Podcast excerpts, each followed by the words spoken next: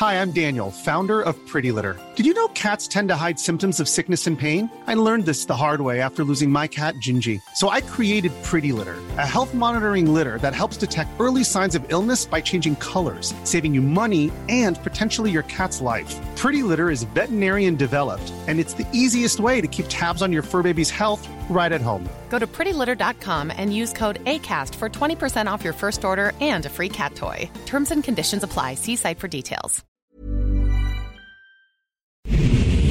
Ahora inicia A la Una con Salvador García Soto. A la Una. Donde la información fluye, el análisis se explica y la radio te acompaña. A la Una con Salvador García Soto. A la Una. Comenzamos.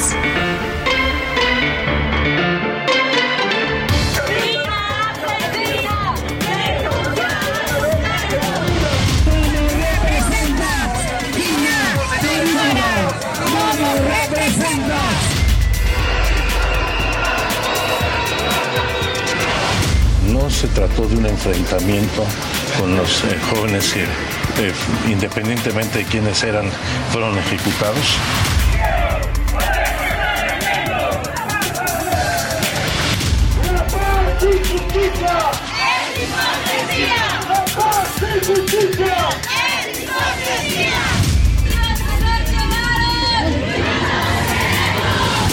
se repartieron a los dos candidatos, uno para Morena y otro para el PAN.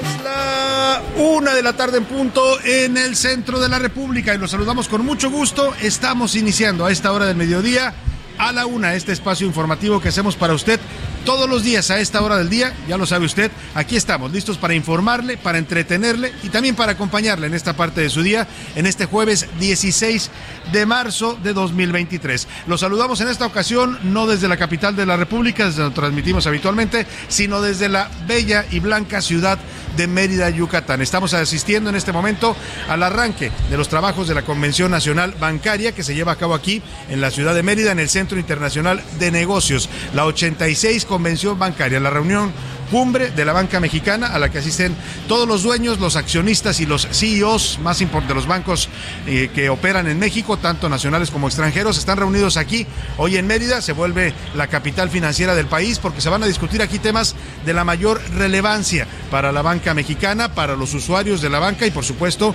para todo el sistema financiero mexicano. Justo, justo en momentos coincide esta convención bancaria con estos nubarrones, estas amenazas de crisis que se ciernen sobre el sistema financiero internacional a partir de las quiebras ocurridas en bancos de los Estados Unidos, el Silicon Valley Bank y el Signature Bank, estos dos bancos que lamentablemente quebraron y están causando inestabilidad en los mercados financieros, no solo de los Estados Unidos, sino del mundo. Y también ayer, lamentablemente, el anuncio también de los problemas que está enfrentando el banco suizo Credit Suisse. Así es que en medio de todo esto arranca esta Convención Nacional Bancaria, será inaugurada hoy a las 5 de la tarde, asiste el presidente de la República, Andrés Manuel López Obrador, y acá estamos, acá estamos en Mérida, Yucatán, con un clima bastante agradable, 32 grados centígrados la temperatura, ha llovido en las últimas horas en Mérida, por eso se siente el clima un poco más fresco, aunque ya sabe que acá el calorcito pues es algo más o menos habitual. Desde aquí los saludamos y tenemos preparado un programa con mucha información, con muchos temas, noticias, historias, entrevistas, todo lo que ya sabe le preparamos día a día aquí en A la Una para llevarle lo más relevante del panorama informativo de las últimas horas en la ciudad, en el país, en la República y también en el mundo. Desde aquí le estamos saludando en esta ocasión y vamos a contarle los eh, temas más importantes. Saludamos con gusto a toda la República que nos sintonizan en distintas frecuencias y distintas estaciones, ciudades de la República. Saludamos, por supuesto, a Guadalajara, Jalisco, allá en el occidente mexicano, a Monterrey, Nuevo León, la Sultana del Norte, allá en el norte de la República, también a la gente de la comarca lagunera en el noroeste. Los saludamos con gran afecto, igual a la gente de Oaxaca, capital del Istmo de Tehuantepec, también ahí en el estado de Oaxaca, a la gente de Tampico, Tamaulipas, en la zona del Golfo de México, a la gente de Tuxtla Gutiérrez, Chiapas, allá en el sureste, acá, más bien por donde andamos, por los rumbos del sureste, Tuxtla Gutiérrez, capital del estado de Chiapas, y Chilpancingo, Guerrero, capital de este estado, también les mandamos un saludo afectuoso, igual que a toda la gente que nos sintoniza al otro lado del Río Bravo, allá en la Unión Americana, también suena la señal del Heraldo Radio, y hasta allá mandamos saludos afectuosos a la gente de McAllen y de Brosville, Texas, también en el estado de Texas saludamos con gusto a la gente de San Antonio y de eh, Huntsville, Texas. Un poco más arriba, allá en el territorio de Illinois, en el norte de los Estados Unidos, saludamos a la gente de Chicago. En Erville, Chicago, suena la señal del Heraldo Radio. Y también, por supuesto, a la gente de Iowa. En el estado de Iowa nos escuchan en dos ciudades, Cedar Rapids y e Independence, Iowa. Dicho esto, vámonos a los temas que le tengo preparados en este jueves, desde acá, desde Mérida, sin problemas. En medio de la convención bancaria, el presidente de la Asociación de Banqueros de México, Daniel Becker, descarta que haya riesgo de contagio para la banca mexicana en medio de los nubarrones que está enfrentando el sistema bancario de Estados Unidos y de Europa. Coinciden en ese sentido los eh, banqueros con lo que dijo hoy el presidente López Obrador. Claro, los banqueros dan más argumentos, dicen por qué, tenemos un sistema financiero sólido, los bancos mexicanos están vigilados, las cuentas de los ahorradores están seguras. El presidente dice, así nada más como suele aventar afirmaciones, que no va a pasar nada si hay crisis en Estados Unidos, que a México no le va a pasar nada, porque eso eran los tiempos del neoliberalismo. Bueno, que alguien le diga al presidente que si hay que preocuparse y si hay que estar atentos y vigilantes, porque efectivamente si está una crisis en el sistema bancario de Estados Unidos, pues esto va a contagiar no solo a México, que estamos pegaditos a ellos y a su economía, sino al resto del mundo. Voy a contenerle todo este tema bien explicado. Y el acuerdo entre partidos, el presidente López Obrador ayer vetó a los dos comisionados del INAI que acababan de ser nombrados por el Senado, Ana Yadir Alarcón y Rafael Luna, Hoy explica, porque esto desató ayer una crisis al, frente del INAI, porque si no se nombra estos dos comisionados, el INAI se va a quedar prácticamente sin poder operar, porque se quedaría con eh, cuatro comisionados, con lo cual ya no podría ni siquiera tener sesiones y definir asuntos importantes para los mexicanos en temas de transparencia y acceso a la información pública. Bueno, pues el presidente explica qué fue lo que pasó. Dice él que vetó a estos dos eh, nuevos comisionados del INAI porque hubo un acuerdo, un enjuague, así lo llamó él, entre Morena y el PAN, que se repartieron las dos posiciones, que eso ya no debe ocurrir en su gobierno y por tanto los vetó. En tanto, el INAI anunció ayer por la noche en una sesión de emergencia después de esta decisión presidencial que va a interponer una controversia constitucional en contra de estas medidas que ha tomado el presidente porque está poniendo en riesgo la operación y la viabilidad del INAI. Y violencia de género. Esta tarde se confirmó que al menos seis mujeres están desaparecidas en Celaya, Guanajuato. Fueron asesinadas después de ser privadas de su libertad. Sigue la violencia feminicida en México, a pesar de protestas, marchas y todo lo que exigen las mujeres. Acaban de exigirlo el 8 de marzo en las calles de la República. En la segunda hora de a la una le voy a contar que ayer el presidente López Obrador eh, pues propuso que para acabar con el problema del fentanilo y de esta droga letal, que además nos está causando ya fricciones con Estados Unidos, pues que entonces, eh, pues que entonces eh, el, mejor desaparezcamos el fentanilo.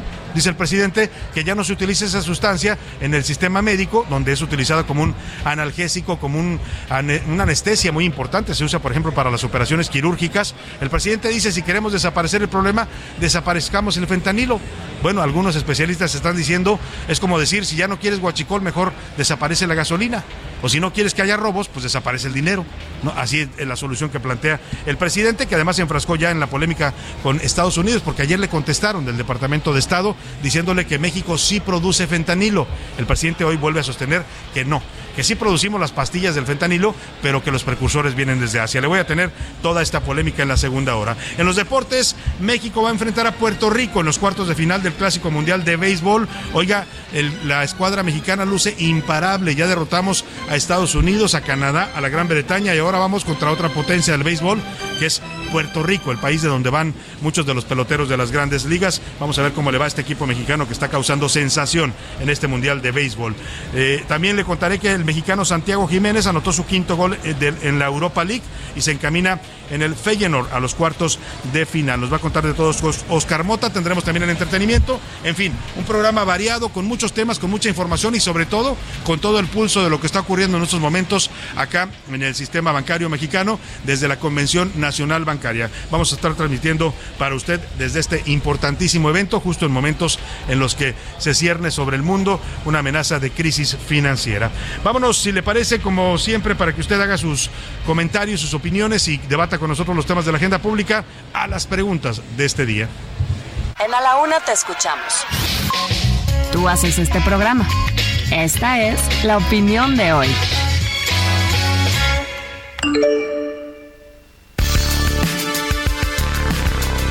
En las preguntas de este jueves le tengo temas interesantes para comentar, para opinar, para debatir.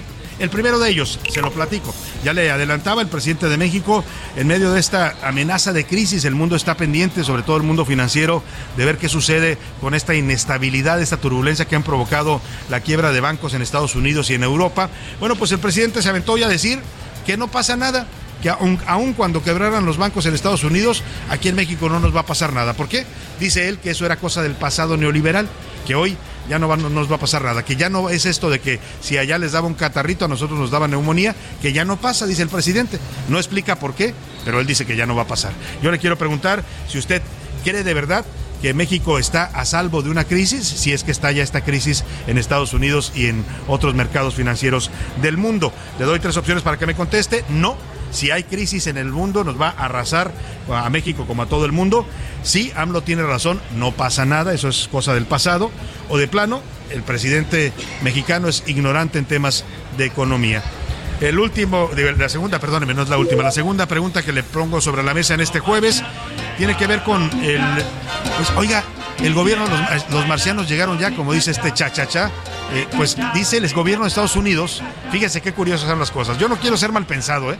pero dice un dicho que piensa mal y acertarás. Justo cuando estamos ante esta amenaza de crisis, cuando el sistema financiero de Estados Unidos está nervioso por la quiebra de estos dos bancos, pues aparece una noticia que da el gobierno de Estados Unidos diciendo que vieron una nave alienígena que las Fuerzas Armadas de Estados Unidos, la Fuerza Aérea, detectó un objeto volador no identificado o antes se llamaban así, ovnis, ahora ya les llaman de otro modo. En todo caso dicen que es una nave alienígena y presentaron un video que está causando revuelo en toda la opinión pública estadounidense y en el mundo. Lo han difundido todas las televisoras y yo no quiero ser mal pensado, pero no será, no será que quieren distraer de todo este sistema del nerviosismo financiero. Bueno, en todo caso yo le quiero preguntar, ¿usted qué piensa sobre esta aparición repentina de un ovni que además da a conocer de manera oficial el gobierno de Estados Unidos, algo que ha empezado a pasar ya en los últimos años. Antes todo esto era información secreta, reservada, confidencial.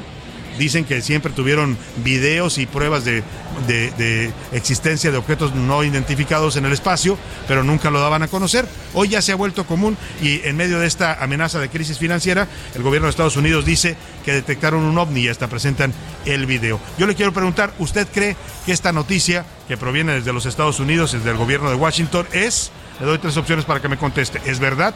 ¿Los alienígenas están presentes y nos quieren contactar? ¿Es mentira? ¿Es una cortina de humo y un distractor ante la posible crisis financiera y bancaria en Estados Unidos? ¿O de plano, este ovni que aparece de pronto en el cielo estadounidense es, el chupacabras de los Estados Unidos, ¿no? ¿Se acuerda usted? Cuando en México estábamos en la peor crisis, eh, pues en los peores momentos, en el gobierno de Carlos Salinas se inventaron el chupacabras, un supuesto ser mitológico, fantástico, que nunca nadie vio, pero que todo el mundo decía que lo había visto y que se comía a las cabras y al ganado. Bueno, pues en todo caso puede ser que esto se trate también de un distractor como fue el chupacabras. ¿Qué piensa usted de estos temas? 5518 41 51 99 es el número donde nos puede contactar, nos puede mandar sus mensajes y comentarios vía mensaje de texto o de voz, usted decide cómo. Aquí le garantizamos que su opinión siempre cuenta y siempre también la escuchará usted al aire. Y ahora sí, nos vamos al resumen de noticias, porque esto, como el jueves y como la Convención Nacional Bancaria desde Mérida, Yucatán, ya comenzó. Rescate.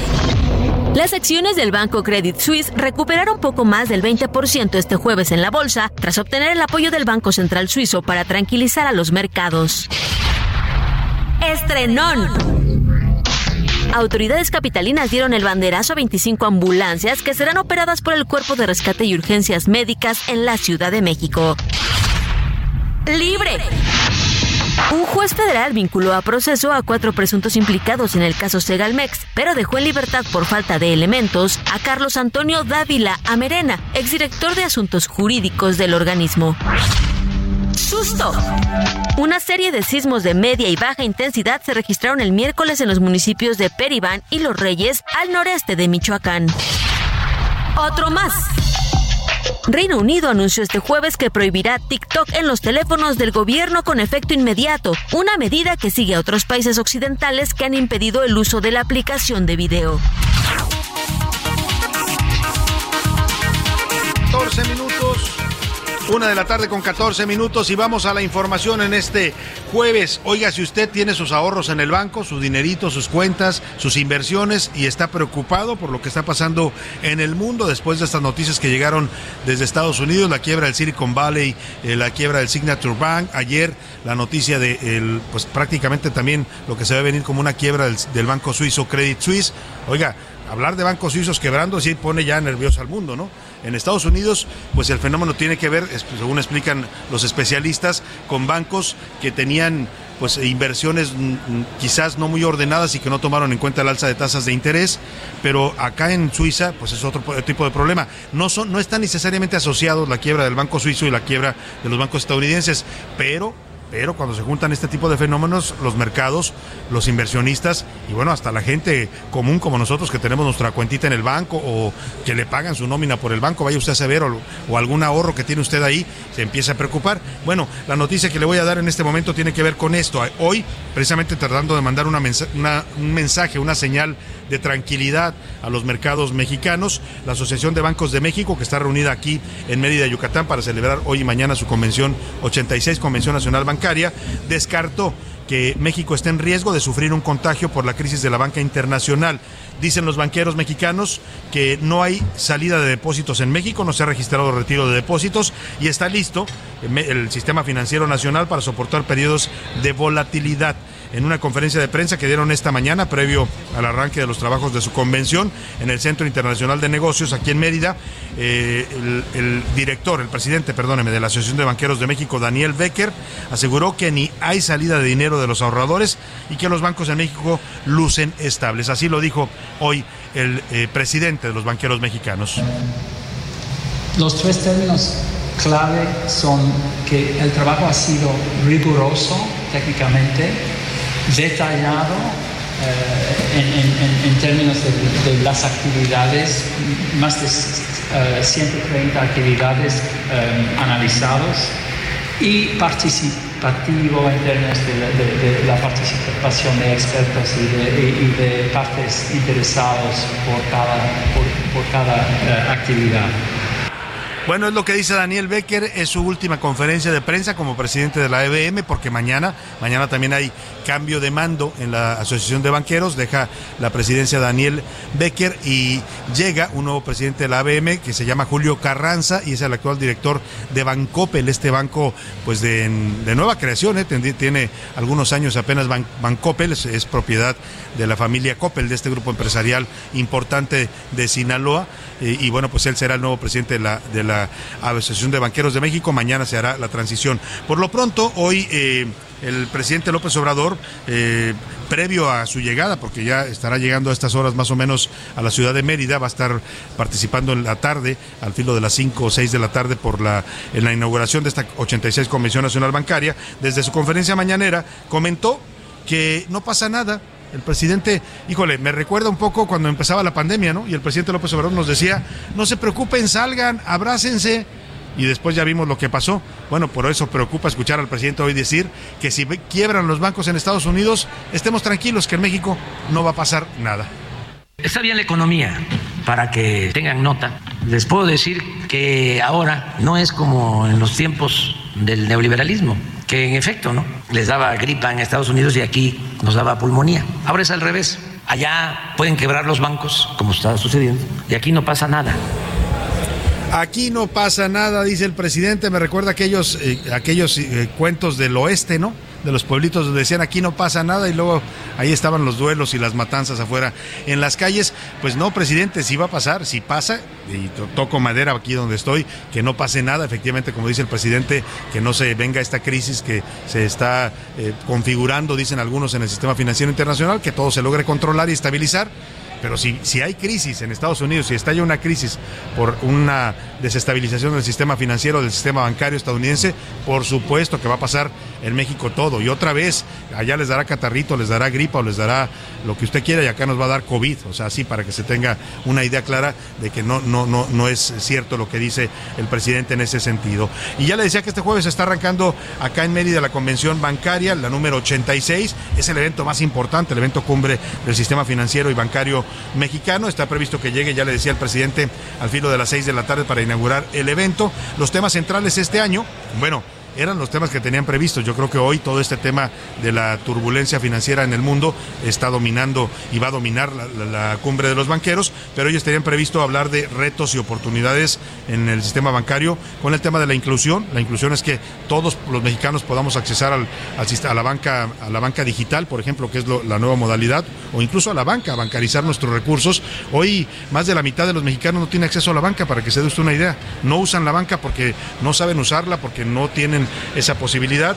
Eh, la otro tema es la sostenibilidad y el nearshoring, este, esta nueva corriente que está llegando con el TEMEC y con la necesidad de Estados Unidos de que todos los materiales y, los, los componentes para su industria se produzcan en México y ya no en China como ocurría antiguamente. Bueno, para hablarnos de esta cumbre que está arrancando, está aquí con nosotros Verónica Reynolds, ella es nuestra reportera de asuntos financieros aquí en el Heraldo de México, siempre nos tiene una excelente cobertura de los temas de finanzas y hoy la saludo con gusto aquí en esta cabina porque tenemos una cabina aquí instalada justo en el Centro Internacional de Negocios. ¿Cómo estás, Verónica? Bienvenida. Hola, Salvador. Buenas tardes. Pues bien, como bien dices, aquí en la Convención Bancaria, en la 86 Convención Bancaria, y donde déjame decirte que el ambiente está como muy tranquilo. A pesar de lo que estamos observando, como tú bien comentabas al inicio, en el sistema financiero de Estados Unidos y también en el de Europa, pues en México, como bien decías tú y como dice el presidente, parece que no pasa nada. Esperemos que Pero no pase bueno, nada, eso ¿no? parece, ¿verdad? Eh, si bien es cierto que hay que reconocer conocer, y esto lo dijo también Daniel Betker, el todavía presidente de la Asociación de Bancos de México, el sistema financiero mexicano eh, ciertamente está fortalecido, está sólido, tiene un índice de capitalización muy por arriba de lo exigido por las autoridades, es de 19% en promedio, cuando se, se pide un 10.5%, y también se tiene un coeficiente de cobertura de liquidez de más de 235% cuando se pide un 100%, pero ¿qué es esto? O sea, eh, la cobertura, eh, aquí el coeficiente de cobertura de liquidez es muy importante porque este es, eh, es son activos líquidos que, que, tienen que tener los bancos para justamente enfrentar alguna algún evento. Exactamente. Y que es con lo que no contaba el banco este estadounidense que tú dices del de Silicon, Silicon Valley. Exactamente. Entonces eso de alguna manera pues vemos a la banca mexicana por ese lado bien protegida. Te vuelvo a repetir, el índice de capitalización también está fuerte. También se tiene un, un, un índice de morosidad razonable, bajo, de 2%, esto al cierre de... de, de Morosidad, o sea, de los que no pagan. Exactamente, pues, sus esta créditos. cartera en la que no, es, que no se paga, ¿no? Uh -huh. Entonces, pues bueno, por ese lado, si vemos las cifras frías del sistema financiero mexicano, está fortalecido. O sea, podemos estar tranquilos. Digamos, Exactamente. Que no quiere decir, Vero, que no estemos que no pase nada. pendientes de lo que está pasando en el mundo, ¿no? Exactamente, porque hay que recordar que tenemos bancos muy grandes en México, uh -huh. que su filial o su casa matriz está, ya sea en Estados Unidos o en Europa, Europa, ¿verdad? Claro, sí. En, y al final del día, pues es, es, estamos en la economía mexicana es abierta y participamos exactamente en un sistema financiero global. Entonces tampoco hay que echar las campanas sí, tampoco al hay que, hay que echarse a la maca, como dice el presidente, y decir, no, hombre, no va a pasar nada porque esto nos puede sorprender. ¿Cómo has visto el ambiente? Termina entre los banqueros, eh, está, termina la presidencia de Becker, llega un banquero, pues de nuevo cuño, diría yo, ¿no? Julio eh, este, Carranza. Julio Carranza, un banco relativamente nuevo que va a encabezar ahora a los bancos mexicanos. Mira, efectivamente eh, parece que Daniel, eh, la, la, presidencia de Daniel fue muy, muy aceptada, eh, termina al parecer pues bien con, con, bien con, el resto de los bancos, exactamente, gracias. Julio Carranza se va a enfrentar a un entorno complicado, quizás no tanto en lo económico, y te digo quizás por lo que tú dices, o sea, somos una economía abierta y sí. pues no podemos garantizar nada, pero también se viene un entorno político bastante complicado. La sucesión presidencial, ¿no? Que también Exactamente. y el Estado de México, ¿no? Eh, la elección en el Estado de México. Entonces, pues bueno, es un, presidente que usted diría, bueno, pues es los bancos, ¿qué tiene que ver? No. O sea, tiene que ver mucho también, ¿no? Entonces. Las finanzas están conectadas a la política, querramos o no. Exactamente, porque, aunque digan que. los sistemas financieros y bancarios reaccionan a lo que pasa en la política. Exactamente, y tiene mucho que ver con confianza. Exacto, certidumbre. exactamente, como tú decías, bueno, eh, eh, hasta ahorita Daniel ha dicho que no hay una retirada de, recursos por parte de los ahorradores, eh, pues volvemos a lo mismo. La confianza es muy importante en el sistema financiero de cualquier país. Y si bien aquí en México los bancos están fuertes, pues también los ahorradores pueden estar seguros en hasta un momento dado porque tenemos un seguro de depósitos que cubre hasta por un poco más de 2 millones de pesos cuentas de ahorro, ¿no? Entonces... Pues Vero Reynolds los tranquilizas también. Yo, yo discúlpeme, pero le creo más a Vero Reynolds que al presidente cuando habla de, temas financieros, porque ella conoce este medio, lo ha cubierto como reportera y como periodista durante muchos años. Y bueno, hay que estar, sí, eh, como dice ella, tranquilos, pero pero también atentos a lo que pueda suceder y a lo que venga del mundo. Vero, te seguiremos de cerca en tu cobertura en esta convención bancaria, estaremos escuchando tus reportes. Muchas gracias, Salvador, y pues a ver qué nos dicen las autoridades al rato, ¿no? Viene Banco de México, viene la secretaria de Hacienda, Rogelio Ramírez de Lao, Victoria Rodríguez Ceja a ver qué nos dicen ellos. A ver qué dicen las autoridades financieras del país. Nos vamos a la pausa. Le vamos a tener hoy música de Yucatán. Regresando, comenzamos con esta selección musical que nos hizo nuestro productor Rubén Esponda. Por lo pronto, regresamos. Puntual. En un momento regresamos. Ya estamos de vuelta en A la Una con Salvador García Soto. Tu compañía diaria al mediodía. La rima de Valdés. ¿O de Valdés la rima? ¡Qué barato! ¡Qué barato! Así decía un payasito, y lo decía re bonito, lo repetía cada rato. Ahora yo imito a ese vato, porque así es que me parece la acusación que se ofrece al saliente consejero del INE, a quien lero lero le cantan. ¿Se lo merece? Que un sobrino de Lorenzo estudia allá en el gabacho, con mi dinero a lo macho, se piensa que estoy tan menso, aguas que soy hipertenso y me sube la presión. No es inocente el pichón, pero qué testigos falsos le levantan y al cadalso me mandan al Lorenzón. Y ya en la red se organiza la defensa al consejero, ya se burlan del tuitero con divertida memisa. Y no es que uno simpatiza con la causa del señor, pero en serio, por favor, si no hay cola que le pisen, demuestren lo que le dicen. No es la primaria. ¡Qué horror! Me gustas porque llevas en la boca el rojo, guinda de maduras fresas. Porque pones ternura ansia loca en la forma divina con que besas. Me gustas porque sí, porque eres linda. Porque eres flor de azar en primavera. Porque en la gloria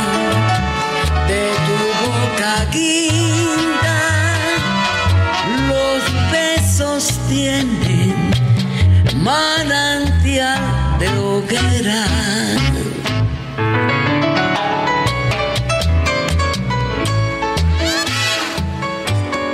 La tarde con 32 minutos. Oiga, qué delicia esta música que estamos escuchando. Yo no sé usted, pero yo me puse a balancearme porque esta música yucateca de verdad contagia de lo que tiene esta tierra de Yucatán, que es mucha armonía, mucha belleza, mucha tranquilidad y bueno, por supuesto el romanticismo que caracteriza a la música yucateca. Esta, esta que estamos escuchando se llama Flor de Azar.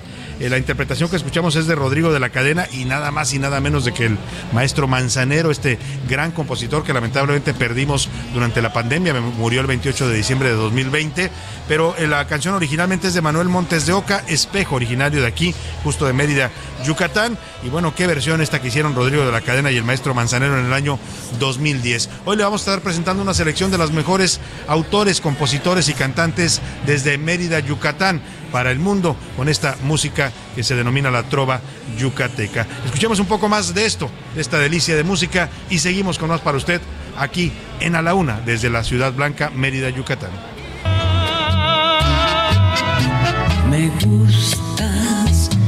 Porque sí, porque eres linda.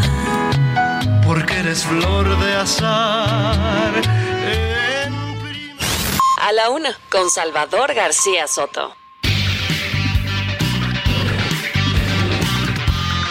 Una de la tarde ya con 34 minutos, por cierto, muy influenciada la música yucateca, toda esta trova, este movimiento de la trova yucateca, muy influenciada por la música cubana. Hay que recordar que Mérida y La Habana son ciudades hermanas, la cercanía de, de Yucatán con el Caribe y con la isla de Cuba es algo histórico. Hay una relación histórica, cultural, social, demográfica, incluso de migración.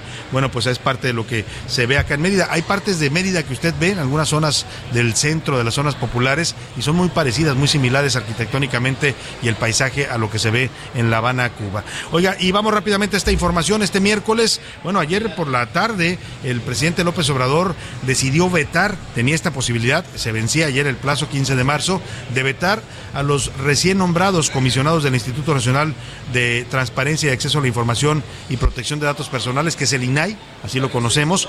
Bueno, pues los había nombrado el Senado hace dos semanas. El presidente tenía que decidir si eran válido el nombramiento, si lo vetaba y ayer por la noche lo vetó, con lo cual desató una tremenda crisis. El presidente dijo que ni Yadira Alarcón ni Rafael Luna Alviso le parecían válidos para ocupar estos cargos y con eso desató una fuerte crisis. ¿Por qué? Porque estos dos nombramientos son necesarios para que el INAI siga siendo viable. El INAI se compone, su consejo, el consejo del INAI, lo que equivale al Consejo General del INE, se compone de siete consejeros que discuten y votan los asuntos de transparencia, las solicitudes de información de los ciudadanos y actualmente pues le, se van a ir dos y estos dos son necesarios eh, para que pueda funcionar el instituto. Sin, sin, estos, eh, sin estos consejeros y uno más que se va pronto, prácticamente el INAI se quedaría con cuatro, con lo cual ya no podría sesionar y no tendría viabilidad ni operatividad. Bueno, por eso eh, ayer, por la noche, después de este anuncio de, de la presidencia de vetar estos dos consejeros, el INAI se reunió de emergencia y anunció que va a interponer una controversia constitucional por la inacción del tanto del Senado como del presidente, porque desde hace 11 meses se tenían que nombrar a estos consejeros, se acababan de nombrar y el presidente ya los vetó. Vamos con Misael Zavala que nos informa de toda esta crisis que se está desatando en un organismo autónomo que el presidente claramente no quiere y parece que lo quiere asfixiar por la vía de no dejarlo operar. Salvador, te saludo, saludo también al auditorio. Efectivamente, pues el presidente Andrés Manuel López Obrador utilizó su facultad constitucional para vetar la elección del Senado de los dos recién nombrados comisionados del Instituto Nacional de Transparencia, Ana Yadira Alarcón Márquez y Rafael Luna Alviso. Así lo confirmó el presidente de la Junta de Coordinación Política del Senado, Ricardo Monreal, quien detalló que el secretario de Gobernación, Adán Augusto López Hernández, le notificó de la objeción del titular del Ejecutivo Federal a los dos nuevos comisionados de este instituto lo que el presidente López Obrador está objetando al Senado fue la elección que realizó el primero de marzo el Senado de la República, donde ratificaron a los nombramientos de Ana Yadira Alarcón Márquez y también de Rafael Luna Alviso, este último calificado como el perfil con peor puntaje de la evaluación, ambos comisionados del Instituto Nacional de Transparencia por un periodo de siete años. Sin embargo, pues ayer ya en respuesta a esta objeción, el Pleno del Instituto Nacional de Transparencia lanzó una defensa jurídica y adelantó adelantó que presentarán una controversia constitucional ante la Suprema Corte de Justicia de la Nación por la falta de nombramientos de dos comisionados. En una sesión extraordinaria, luego de que el presidente Andrés Manuel López Obrador vetó esta selección de los comisionados, el INAI advirtió que si no se nombran a los comisionados, el instituto podría quedar inoperante a partir del primero de abril próximo. Y es que el próximo 31 de marzo, Javier Acuña Llamas, comisionado de este instituto, también concluirá su periodo por lo que este pleno del Instituto Nacional de Transparencia se quedará con únicamente cuatro de los siete comisionados, lo cual hará inoperante sus sesiones. Los comisionados del INAI instruyeron al director jurídico de este instituto para que acuda a la Suprema Corte a interponer la acción de inconstitucionalidad por la falta del Senado en ocupar dos vacantes y pedir a los ministros también que el INAI no quede inhabilitado. Salvador, hasta aquí la información. Muchas gracias, Misael Zavala. Mira, es un instituto importante, primero porque es un órgano autónomo, que de esos que no le gustan al presidente, eh, eh, tiene la misma figura constitucional que el INAI, que la Comisión Nacional de Derechos Humanos, claro, esa ya la controla la 4T, pero eh, el presidente no le gusta mucho la transparencia, lo hemos visto y lo conocemos porque han reservado casi toda la información de los grandes contratos para el AIFA, para el Tren Maya, para la refinería de Dos Bocas, no se puede conocer la información porque la tienen reservada. Bueno, por eso el presidente no le gusta mucho esto de la autonomía de los órganos del Estado, lo ha declarado, lo ha dicho, lo dijo todavía hace unos días, que él, eh, si a su sucesor, dijo textual, a, mi sucesor, a quien se quede, a quien llegue en mi lugar, sucesor o sucesora, le voy a recomendar que desaparezcan los órganos constitucionales. Así lo dijo, los órganos autónomos. Bueno, pues en ese afán, eh, lo que hizo el presidente, o sea, tienen casi un año de retraso para nombrar a estos dos consejeros. El INAI ha estado pues la ha librado con cinco consejeros, que son los que hay actualmente, de siete que debe haber en su consejo. Pero si estos dos no los designan, ya como se había hecho en el Senado, pues, pues entonces ya no pueden sesionar, porque son cuatro consejeros y ya no se puede operar legalmente. La ley dice que tiene que ser por lo menos cinco consejeros. El presidente explicó hoy en la mañana sus razones para aplicar este veto constitucional. Dijo que no le gustaron los nombramientos porque hubo un reparto de posiciones, un enjuague, dijo él, entre el PAN y Morena que se repartieron cada uno a un comisionado. Esto fue lo que explicó el presidente hoy por la mañana. Se vetó, es un derecho constitucional que tengo, porque al parecer no se actuó bien. Hubo un acuerdo, no sé quién lo llevó a cabo, pero todo indica de que se repartieron a los dos candidatos, uno para Morena y otro para el PAN. Y eso no debe de permitirse. Eso es cosa del pasado, dijo el presidente del PRIAN, por eso dijo que vetó a estos dos consejeros. Lo que viene es, vamos, hoy Monreal dice que esto puede desatar una crisis, el, coordinador de Morena en el Senado.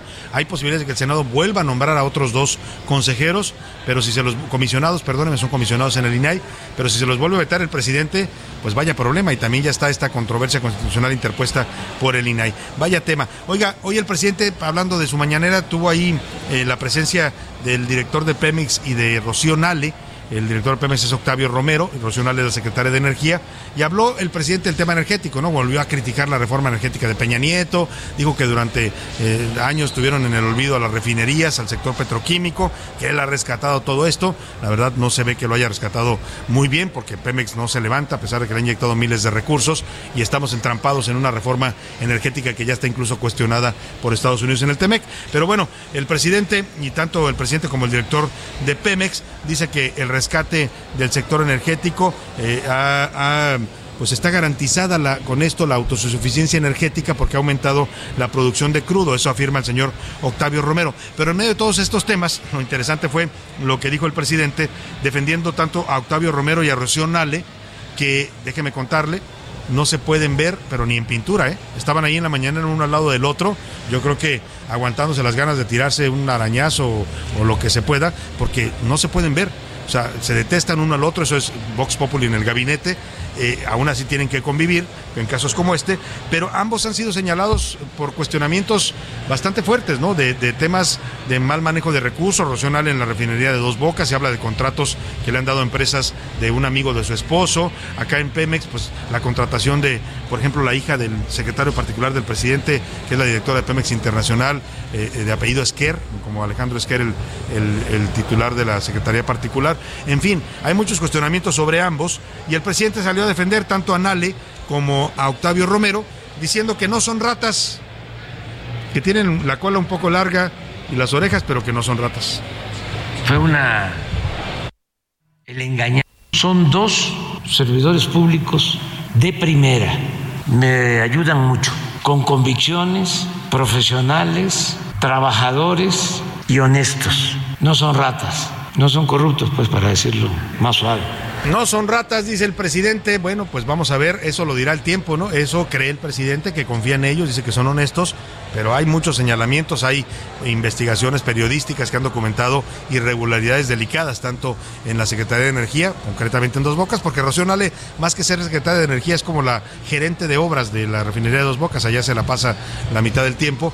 Y bueno, pues en el caso de Pemex, miles y miles de millones de pesos del erario público que se le han inyectado en este gobierno y la empresa pues no es que haya mejorado mucho más allá de lo que afirma su director. Porque, bueno, ya veremos ese tema. Por lo pronto, vámonos a otra nota rápidamente. Aquí en este espacio le informamos el pasado 27 de febrero de la ejecución, no se le puede llamar de otra forma, ejecución extrajudicial cometida por soldados del ejército mexicano en contra de cinco jóvenes, cinco jóvenes en Nuevo Laredo, Tamaulipas, que iban a bordo de una camioneta en la madrugada, por ahí de las 5 de la mañana, venían seguramente de una fiesta, era, era madrugada de un domingo, y de pronto un retén del ejército les hace un alto, los jóvenes no se detienen y la respuesta de los soldados es disparar a pues a, ráfagas de, metralleta contra la camioneta. Mataron a cinco jóvenes, esto desató incluso protestas de las familiares y de habitantes de allá de Nuevo Laredo, que incluso golpearon a algunos soldados. Bueno, en medio de todo este tema que se está investigando, el presidente ya dijo que se va a investigar y que se va a hacer justicia. Los, los soldados están que participaron en este hecho están detenidos en espera de, un, de una investigación. El subsecretario de Gobernación hoy, Alejandro Encinas, el subsecretario de Derechos Humanos, confirmó que efectivamente sí fue una ejecución. Ya la llama por su nombre Alejandro Encinas, dice que los jóvenes no estaban armados, que nunca enfrentaron ni desafiaron a los uniformados y por lo tanto esto se llama ejecución extrajudicial cometida por los soldados. Así lo dijo con todas sus letras el subsecretario de Derechos Humanos de Gobernación. No se trató de un enfrentamiento con los eh, jóvenes que, independientemente de quiénes eran, fueron ejecutados y esperemos que venga este, la conclusión de la investigación de la Comisión Nacional de Derechos Humanos para dar cuenta de qué es lo que pasó, que evidentemente hay elementos para acreditar que los jóvenes muy bien armados y que no había enfrentamiento.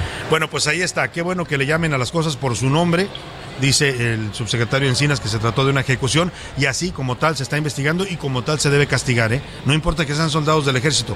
Hace unos, eh, el, domingo pasado hubo una manifestación de familiares del ejército que en buena medida se motivó por este hecho, en el que salieron a decir que están abandonados, que los soldados y la tropa son maltratados mientras los generales viven en la opulencia.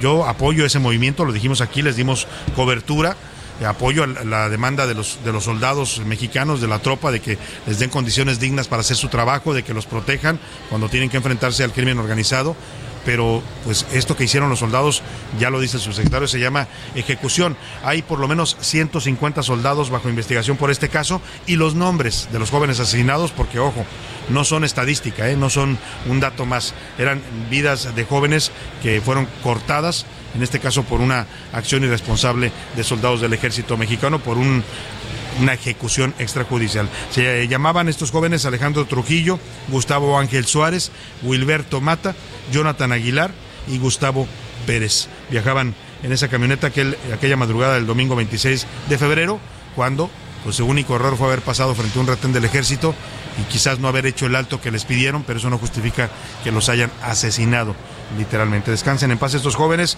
y esperaremos que se haga justicia en contra de sus asesinos, de sus ejecutores. Y vamos rápidamente a otros temas importantes desde aquí, de, desde Mérida. José Luis Sánchez, ¿qué nos tienes de último momento?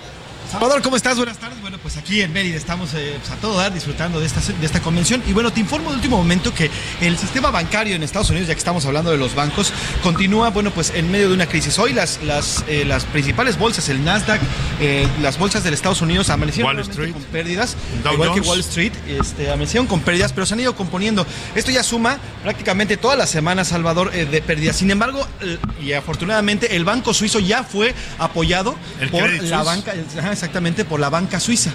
Ya ha sido apoyada. Ah, y entraron a su rescate. Ya entraron a su rescate y hoy aumentó en 20% las acciones del Banco Suizo. Ayer se habían caído. Ayer se habían caído. Prácticamente costaba más un pedazo de pan. Sí. Un pedazo de, pan. Una acción del, una acción del Credit Suisse. Oye, hubiera sido bueno comprar acciones ayer del Credit Suisse. Hubiera sido bueno. Ahora, lo cierto es que el Banco Suizo ya entra a rescate y aumentó ya hoy por lo menos 20%. Se espera que mañana recupere un cerca de 30% este banco. Pues interesante la medida que toma la banca suiza. ¿eh? Yo le decía hace rato que no es común escuchar eh, que un banco suizo esté en riesgo de quiebra. Suele ser y es vista en el mundo como una de las bancas más sólidas, más confiables, por eso mucha gente, bueno, entre ellas los políticos mexicanos que se roban dinero aquí del erario, pues abrían sus cuentas en Suiza, ¿no? Porque es una banca que además de que ofrece toda la solidez, pues también guarda mucho la confidencialidad de sus clientes. Bueno, pues ya, ya van a ser rescatados. Esto, eh, interesante movimiento porque ayer justo la crisis se desata porque el, un banco saudí, eh, un banco saudí que los estaba financiando, decidió ya no inyectarles más recursos. Exactamente, este banco saudí detecta algunos movimientos ilícitos dentro del banco suizo, se sale de la inversión y eso provoca que caigan las, eh, todas las acciones. Y hoy la banca suiza dice, a ver, momentito, ¿no? Porque también ellos, es lo que decíamos hace rato, hay que saber que este, este tipo de fenómenos no se pueden minimizar o menospreciar como hace hoy el presidente, ¿no? Textual dice el presidente que si truenan los bancos en Estados Unidos no va a pasar nada en México. Por favor, o sea, que no nos... Pues, que no, está bien que no sabemos el común de los mexicanos de finanzas, no entendemos mucho de estos temas, pero no se puede ofender la inteligencia de esa manera. Tan es grave lo que pasa con un banco, un solo banco que se vean problemas, que ya la banca suiza salió a responder y a respaldar al Credit Suisse para evitar un contagio y que todo su sistema financiero se les vaya a tambalear. Bueno, importante este tema que nos comenta José Luis Sánchez y vamos rápidamente a esta historia que le tenemos hablando de muertes, lamentablemente, eh, pues este panorama eh, pues que en México tenemos de violencia ha permeado en todos los sectores. ¿eh? No solo es la violencia del narcotráfico, con la que tiene que ver la ejecución de estos jóvenes en Nuevo Laredo a manos de soldados del ejército. No solo son las masacres que vemos lamentablemente todos los días, las ejecuciones de personas, los fenómenos como el cobre de derecho de piso. La violencia va permeando distintos sectores de la sociedad. Lo puede uno percibir, lo puede ver usted en las calles de su ciudad, donde quiera que me esté escuchando. Es común que un incidente de tráfico de pronto se convierta en un asesinato, que uno de los dos conductores saque un arma y o que un pleito de vecinos se resuelva a balazos o que una fiesta eh, que, está transcurriendo de manera tranquila alguien se ponga loco o tomado y de pronto haya una tragedia. Bueno, esa es eh, como la forma en que va permeando la violencia y este caso que le voy a contar tiene que ver con eso. Hablamos de temas de bullying en las escuelas públicas, que también es un fenómeno que se ha exacerbado, ha crecido mucho en los últimos años. Esta historia ocurrió en Teotihuacán, allá en el Estado de México. Norma Lisbeth era una chica, una adolescente de 14 años, cursaba la secundaria, estaba siendo abuleada acosada por una compañera, ya sabe que nunca faltan lamentablemente en las escuelas estos buleadores, una compañera que la molestaba constantemente, la molestaba, ella lamentablemente como muchos adolescentes y niños, eh, pues eh, por miedo no se defienden, no se, sienten amenazados, acosados, porque a veces los buleadores pues recurren no solo a la fuerza, sino también a las ofensas o se acompañan de otros buleadores y esto hace que, hace que intimiden a sus víctimas. Bueno, pues esta niña aguantó, aguantó, aguantó el buleo y cuando de pronto decidió levantar la cabeza y decir, ya basta. Hay un dicho que dice que los tiranos duran hasta que la gente quiere. Y la, chica decidió defenderse y retó a golpes a su compañera. Bueno, pues se pelearon, hubo una, una pelea. Lamentablemente, la víctima de bullying, esta chica Norma Lisbeth de 14 años, terminó muerta en esa pelea. La, la historia nos la cuenta Milka Ramírez. Norma Lisbeth, de 14 años, fue asesinada por su compañera y buleadora. Los hechos ocurrieron en una secundaria de Teotihuacán.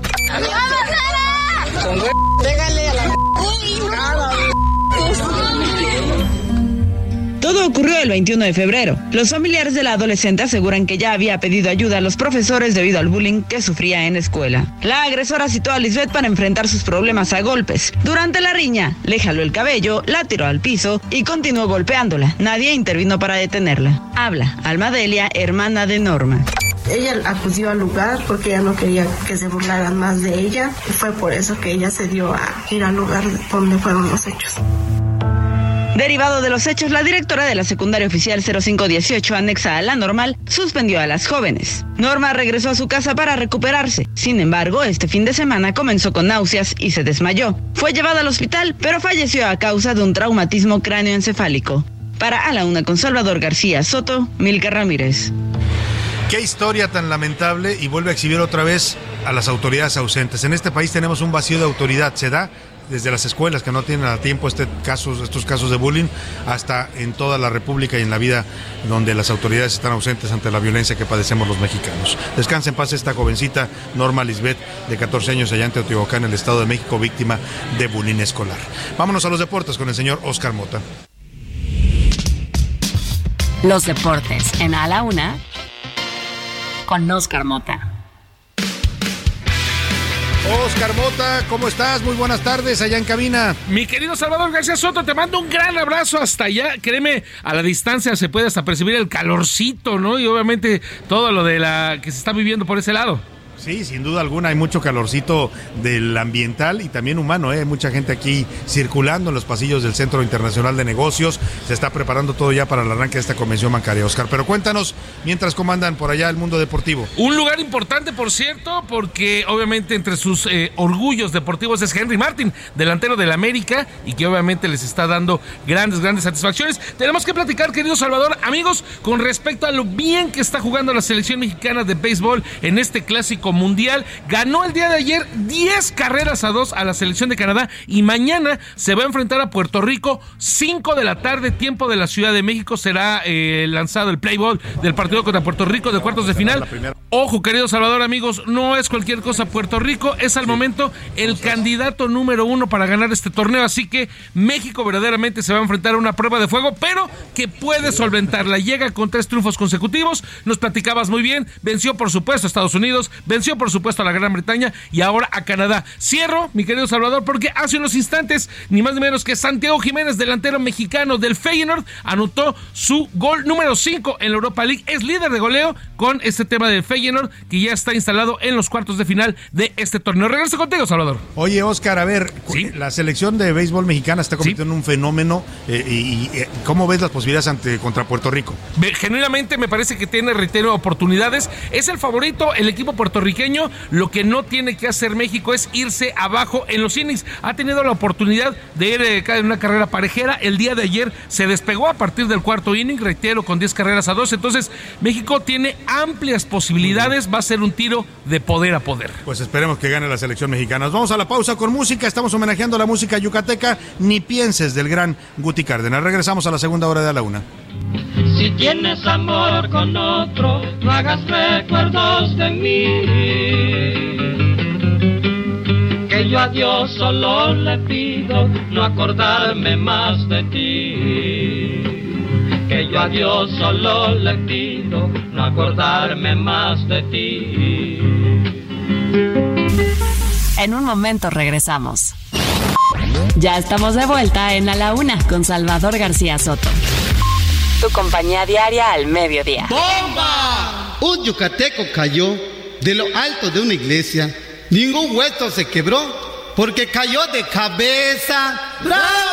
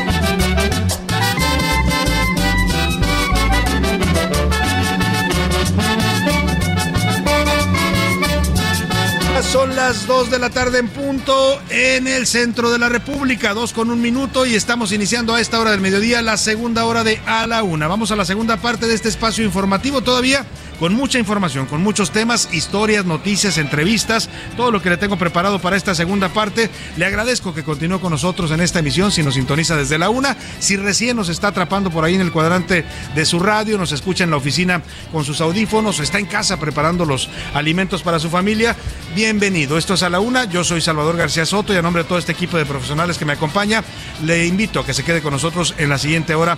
Le vamos a informar, le vamos a entretener y también lo vamos a acompañar en este momento de su día. Estamos arrancando esta segunda hora, seguimos en este homenaje que estamos haciendo a la música de Yucatán con esta canción que es una jarana yucateca, se llama El Torito, es de las más famosas, es música de verdad muy alegre para bailar, se utiliza en las fiestas tradicionales de acá de Yucatán para representar una sátira de la colonización española, donde las mujeres hacen el papel del toro, los hombres hacen el papel del cobarde y finalmente sucumbido torero. La jarana yucateca es un baile y una forma musical originarios de esta península eh, y bueno, jarana significa bullicio, por eso la alegría de esta música que usted escucha. Así de alegre se ve este en este momento Yucatán que está recibiendo a los banqueros de toda la República para para tener su convención 86 Convención Nacional Bancaria. Escuchemos un poco más de esta alegre jarana yucateca y seguimos con más para usted aquí en La Laguna.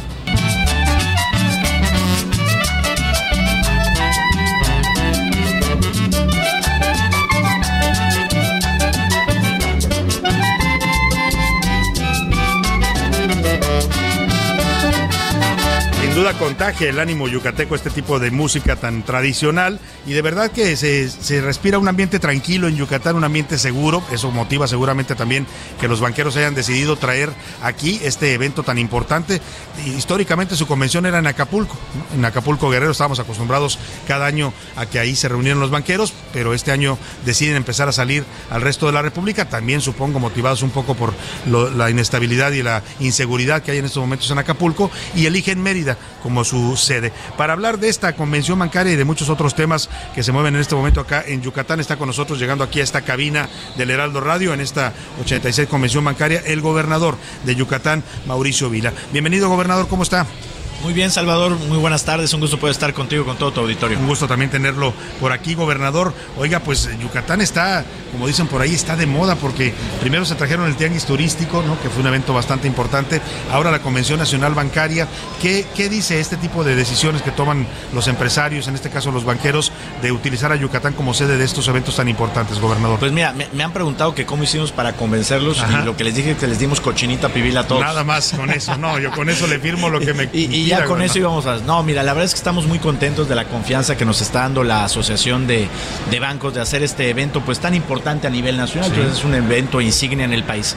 Y pues para nosotros es una gran oportunidad, pues para mostrar no solamente a México, sino al mundo, ¿no? Pues la infraestructura que tenemos para hacer eventos, para hacer convenciones, la infraestructura turística para poder visitar el Estado, pero también la infraestructura que hemos creado para poder generar inversión y desarrollo económico y que permite que hoy Yucatán, pues un Estado que está teniendo números récords en crecimiento económico, en generación de empleos, que está teniendo más turistas que nunca en su historia, que tenemos los mejores índices de seguridad de nuestra historia, que el año 2022 es el año con mayor inversión extranjera en la historia de Yucatán. Y eso es un poquito lo que queremos mostrar porque pues sabemos de la importancia de este evento, sabemos que muchos de los eh, principales proyectos de este país son financiados por estos bancos y que puedan venir y no solamente escuchar, sino venir, palpar, disfrutar, vivir un poquito de lo que gozamos todos los yucatecos, pues para nosotros es importantísimo.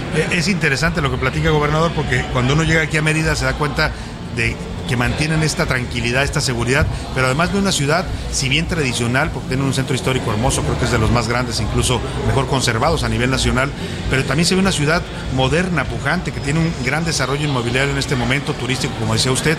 Esto, esto es resultado, supongo, de la confianza, bien dice usted, pero también de los temas de seguridad que ya hemos conversado con usted en varias ocasiones. Sí, mira, la realidad es que a nosotros nos queda muy claro aquí en Yucatán que los empleos no los genera el gobierno, los empleos lo generan los empresarios que arriesgan su capital. Y lo que a nosotros nos toca como gobierno es generar condiciones, ¿no? Certeza jurídica, Estado de Derecho, por supuesto, seguridad y ser facilitadores de la inversión. Entonces, pues esto es lo que nos ha permitido que hoy en Yucatán hayan más de 260 proyectos de inversión, empresas muy importantes, ¿no? Como Amazon, empresas como Accenture, empresas eh, como Airbus, empresas como Walmart que están invirtiendo muy fuertemente aquí en, en Yucatán y que hace que Yucatán, pues ya no solamente sea, antes decíamos hoy es que Yucatán es la capital eh, del sureste del país, hoy somos sí. eh, la capital del sureste y de gran parte de Centroamérica, porque hoy tenemos, por ejemplo, eh, jóvenes del Salvador que están viniendo a estudiar a las universidades privadas, uh -huh. de Honduras, en fin, se está convirtiendo Mérida ya no solamente en un lugar turístico, en un lugar de servicios, sino también un lugar donde la inversión está llegando. Y para darte un ejemplo, no se habla mucho y se va a hablar mucho en esta convención del tema del nearshoring, ¿no? Claro. Credit Suisse sacó un reporte que publicó Index que dice que los tres estados de la República que mejor están aprovechando el nearshoring es Nuevo León, frontera norte, Coahuila, frontera norte y Yucatán. Acá en el sur, sureste. Acá en el sureste. Entonces, eso habla de que las condiciones que estamos generando son las óptimas. Y lo mejor es que, pues creo que todavía estamos generando las condiciones para que este crecimiento que hoy tengamos sea sostenible. Porque hoy en Yucatán se están construyendo dos nuevas plantas de ciclón combinado de generación de energía. Se está ampliando el ducto de gas natural. Vamos a iniciar la, la ampliación del puerto de Progreso. El tren Maya, que, además trae el componente de carga que se une con el proyecto del tren transísmico. Entonces, todas estas condiciones que estamos trabajando en estos momentos vienen a sentar las bases para que este crecimiento récord que estamos teniendo en Yucatán se pueda empezar a dar a largo plazo. Y es que además estaba escuchándolo y pensaba en esta ubicación privilegiada que tiene Yucatán. Ya decía usted, Nuevo León, Coahuila, todos los estados fronterizos con Estados Unidos tienen ese privilegio de estar pegados a la frontera con Estados Unidos, pero Yucatán es la costa más cercana a los Estados Unidos y está justo en la línea donde va a despegar todo este nearshoring. Sí, mira, por supuesto, nosotros creemos que Yucatán puede ser la nueva frontera de México, ¿no? La frontera con la costa este. Tú sabes que nosotros comerciamos mucho como país con la costa oeste, pero en la costa este estamos subrepresentados. ¿Por qué? Por la distancia. Entonces tú imagínate ahora, ¿no? Que una empresa que se instale en Yucatán, que traiga materia prima, por ejemplo, de Asia, desembarcan en Salina Cruz, llegan en tren a Yucatán, en Yucatán se transforma el producto y se manda por Puerto Progreso a la costa este. Esas son las co- condiciones que se están generando ahorita, que estamos generando, eh, trabajando de la mano del gobierno federal y pues que la verdad van a poner a Yucatán todavía en una mejor posición de la que hoy está. Ahora que menciona la mano del, gobi- del gobierno federal, eh, tiene usted una relación muy, no sé cómo llamarla, cercana, muy institucional, buena relación eh, entre los gobernadores del país con el presidente López Obrador. Viene hoy por la tarde a inaugurar esta Convención Nacional Bancaria. ¿Cómo, es esta, cómo se da esta relación? Porque usted, pues evidentemente es panista, el presidente todos los días descalifica al PAN y habla de, de- sus gobiernos. ¿Cómo se da esta relación institucional y por qué ha fluido también en el caso de usted? Pues mira, yo creo que eh, principalmente es porque en Yucatán tenemos un estilo de trabajo, que es trabajar en equipo.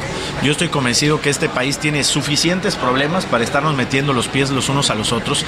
Mi trabajo no es ser oposición del presidente, ¿no? Pues para eso están los partidos políticos, Sí, los, los dirigentes, senadores, ¿no? Mi trabajo como gobernador es resolver los problemas de las y los yucatecos. Y para eso, pues tengo mayores posibilidades de éxito si trabajo en equipo, ¿no? Y por supuesto que trabajamos en equipo con el gobierno federal, pero lo hacemos también con los ayuntamientos, lo hacemos también con la sociedad civil, lo hacemos con el empresariado. Y es un estilo en el que, pues, decimos, miren, eh, ya estamos cansados de pleitos, este, el pleito vamos a dejarlo para las elecciones, para el tema eh, de la arena política. Aquí vamos a trabajar y dar resultados. Y lo que esto está diciendo es que esto funciona porque las condiciones que hoy se tienen en Yucatán, pues no se tienen en todos lados del país. Y tienen una inversión histórica del gobierno federal. Sí, también te decía, pues todas estas inversiones, las plantas de combinado, Sí. el gas natural, el Tren puerto, Maya. pues todos son proyectos que estamos trabajando de la mano con el gobierno federal y que son importantísimos para el futuro que necesitamos. Y veíamos en esta en estas tomas federales un, un nuevo parque que están haciendo que me, me llamó mucho la atención porque es está dentro de la zona urbana de Mérida y la verdad es que uno ve el crecimiento que está teniendo Mérida explosivo en materia inmobiliaria y, y preocupa que vayan a arrasar con toda la naturaleza.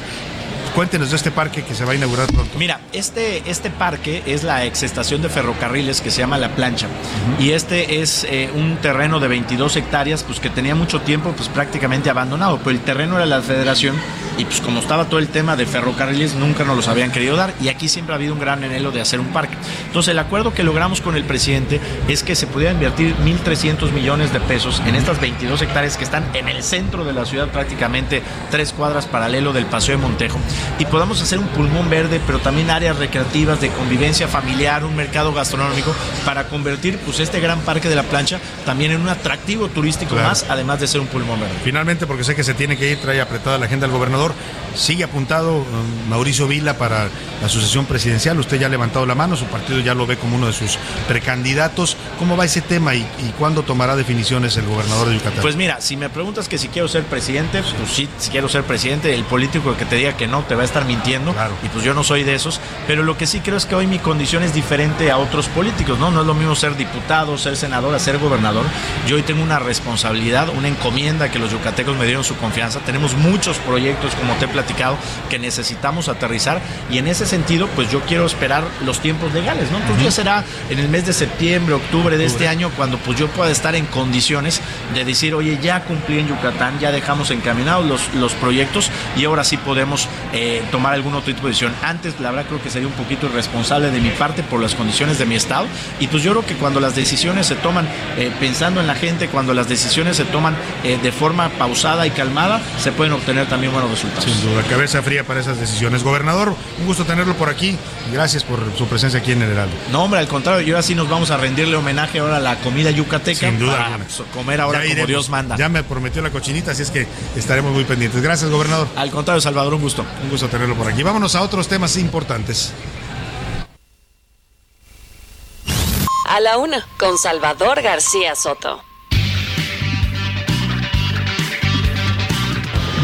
Ya son las 2 de la tarde con 12 minutos y estamos, vamos a retomar los saludos, por supuesto sus opiniones, que ya sabe, siempre le digo, son de lo más importante en este espacio y anda por ahí en la cabina Laura Mendiola y la saludo con gusto desde acá, desde Mérida. ¿Cómo estás, Laurita? Desde la Ciudad de México hasta allá donde te encuentras junto con el productor, con Pepe Sánchez. Un abrazo caluroso desde acá. De verdad, me da mucho gusto estarlos escuchando con tan buen contenido desde esta convención bancaria. ¿Cómo están? Muy bien, muy bien, la verdad contentos, Laura, la verdad se, se- se- se respira un ambiente tranquilo acá en Yucatán, este, eh, además mucha gente aquí en la convención bancaria, también anda por acá conmigo José Luis Sánchez y vamos a lanzar, si les parece, José Luis, la pregunta que hacemos todos los días.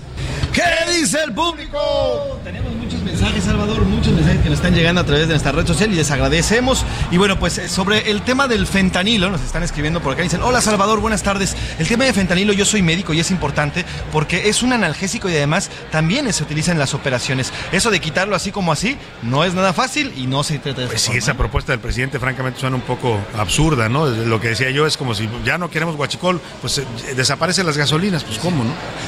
También lo dicen por acá. Buenas tardes, Salvador. Eh, sobre el tema de la economía, creo que el presidente está muy mal asesorado o no le hace caso a sus asesores porque se la pasa diciendo cosas que ni al caso. Saludos, Bueno. Salvador, lo dicen por acá. No es el fuerte del presidente de la economía, sin duda alguna. Eh, también lo dicen por acá, Salvador, no estamos, y nosotros no autorizamos para que el presidente definitivamente quite el tema y nos pone ahí, no autorizo, no autorizo. Un- son, también hablan doctores, ¿eh? Nos están hablando doctores. Médicos. Médicos, Sí, para que eso, no eso de, eliminar el fentanilo de la industria médica no se puede. Es un analgésico y un sedante muy importante para incluso para, decía yo, para las intervenciones quirúrgicas. Exactamente. También nos dicen por acá, Salvador, el presidente López Obrador al parecer no tiene los conocimientos necesarios para hacer una valoración del sistema bancario. No sé qué está pasando y de dónde sale toda esa información, pero al final, bueno, lo que él dice el presidente está muy mal porque ya sabemos que cuando allá se afecta, acá nos da del doble. ¿eh? Eso de decir que si truenan los bancos en Estados Unidos no pasará nada acá, pues no, no, no es algo realista. Vamos contigo, Laura, ¿qué dice la comunidad tuitera en arroba ese García Soto?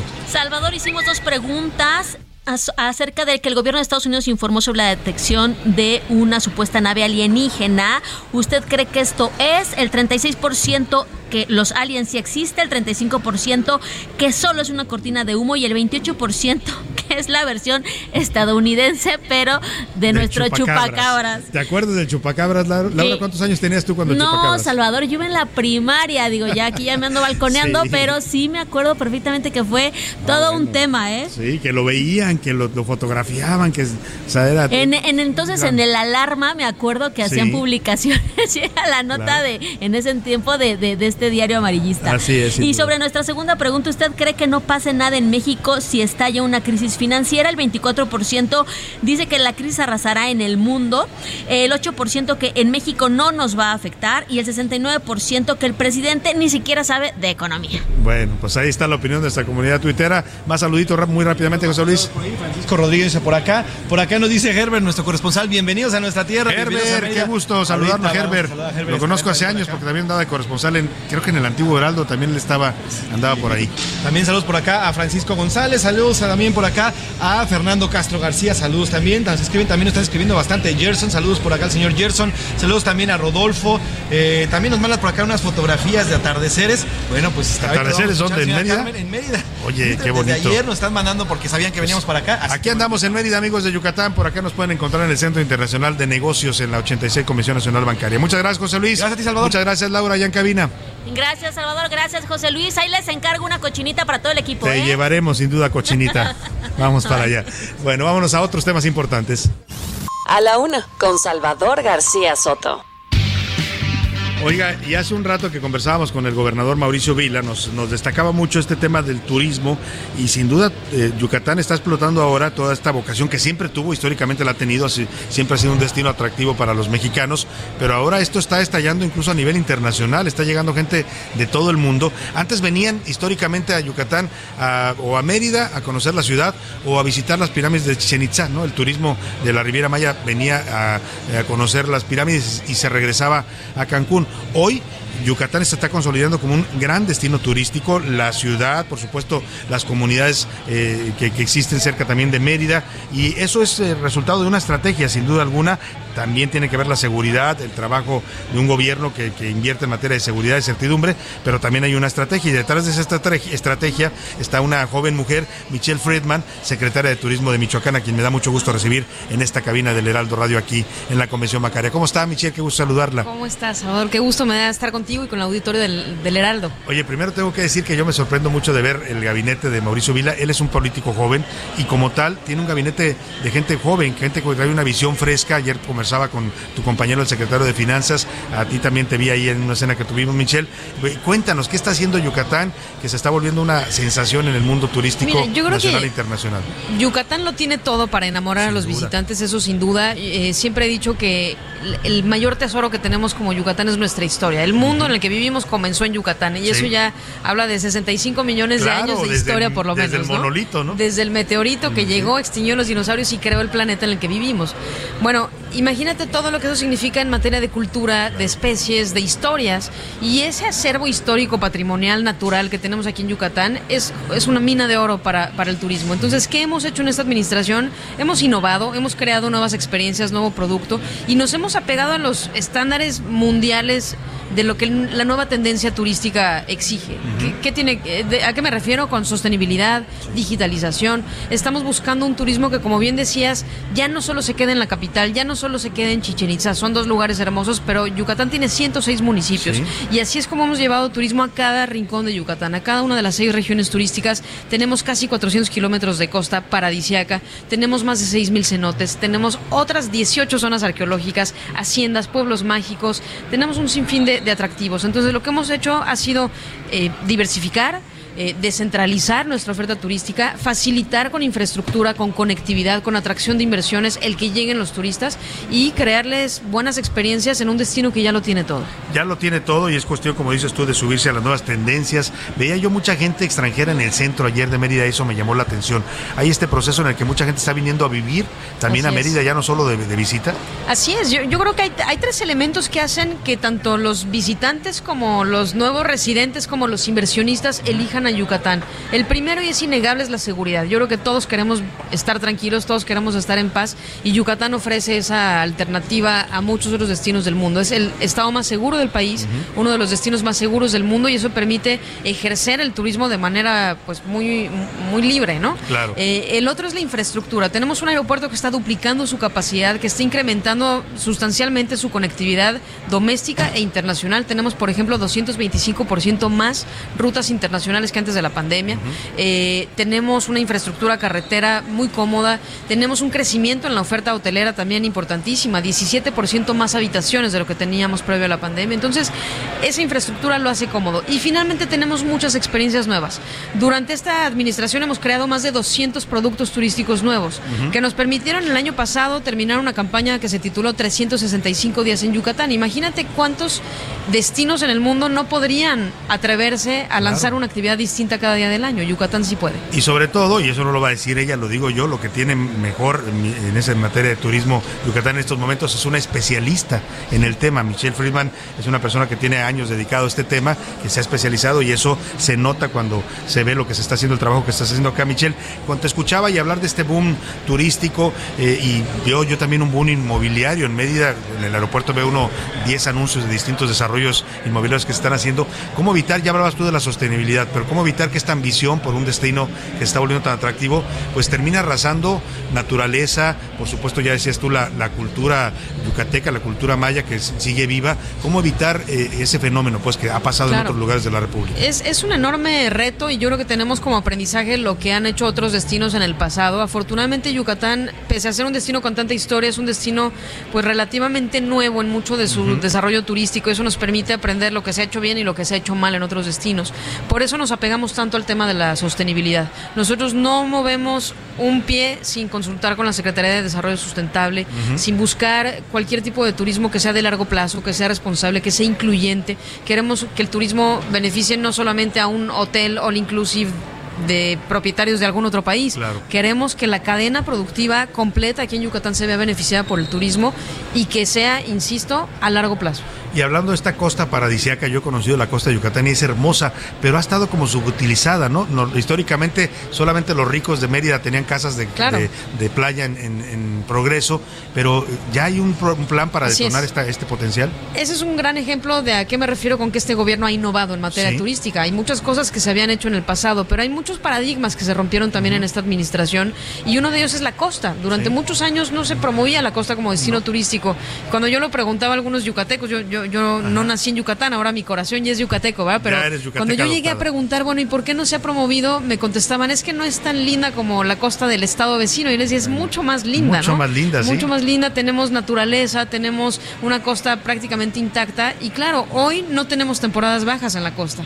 Eso que tú decías era la costa para Para yucatecos los en una temporada del para año. la casta divina, como le ya llamaban. tenemos canadienses, europeos, mexicanos de otros estados disfrutando la costa los 12 meses del año. Eso es una maravilla, de verdad. Michelle, pues felicidades por esta estrategia que están implementando en el gobierno de Yucatán en materia turística. Deseamos que siga creciendo el turismo y sobre todo que sigan cuidando este tesoro, sin duda, y este orgullo nacional que es el estado de Yucatán y la ciudad de Mérida. Muchas gracias, Michelle Friedman. Muchísimas gracias. Un gusto tenerte por acá. Igualmente. Es la secretaria de Fomento al Turismo en Yucatán. Y bueno, pues lo que nos decía, lo ve uno a, simplemente con que salga usted a caminar aquí en Mérida, ve este, este, este boom impresionante que está viviendo la ciudad de Mérida y todo el estado de Yucatán, atrayendo turismo de todo el mundo. La verdad que han hecho grandes complejos, eh, no solo habitacionales, también hoteles, hoteles. Yo me quedé en un hotel nuevo, que debe tener unos dos, tres años, pero que tiene todo esto que decía Michelle, conectividad, tiene eh, áreas de restaurantes, centro comercial. La verdad, una, eh, un turismo y una inversión muy moderna que se ve sobre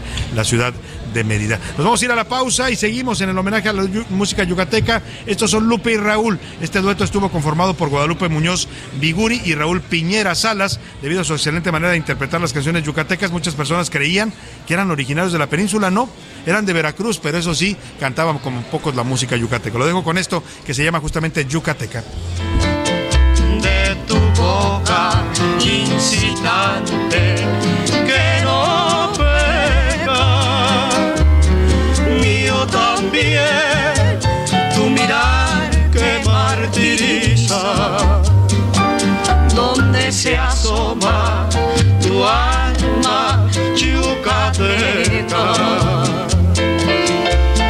mía es la No le cambies. Estás en A la Una con Salvador García Soto. Información útil y análisis puntual.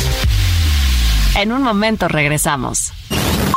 Ya estamos de vuelta en A la Una con Salvador García Soto. Tu compañía diaria al mediodía.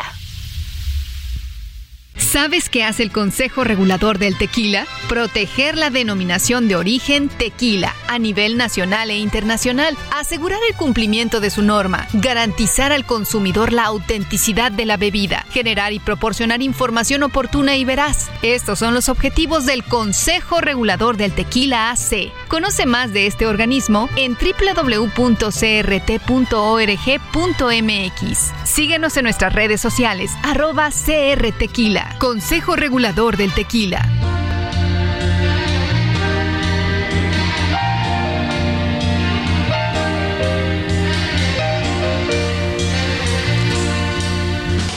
Felicidad, hoy te vengo a encontrar. ¿Cuánto tiempo huiste de mí?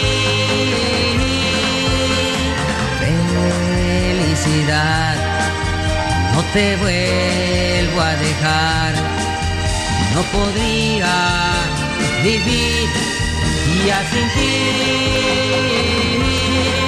Hoy amanece y el sol tiene más esplendor.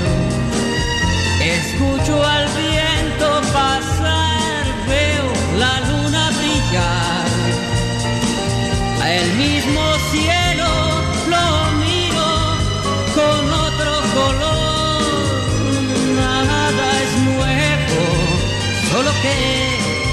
conocí.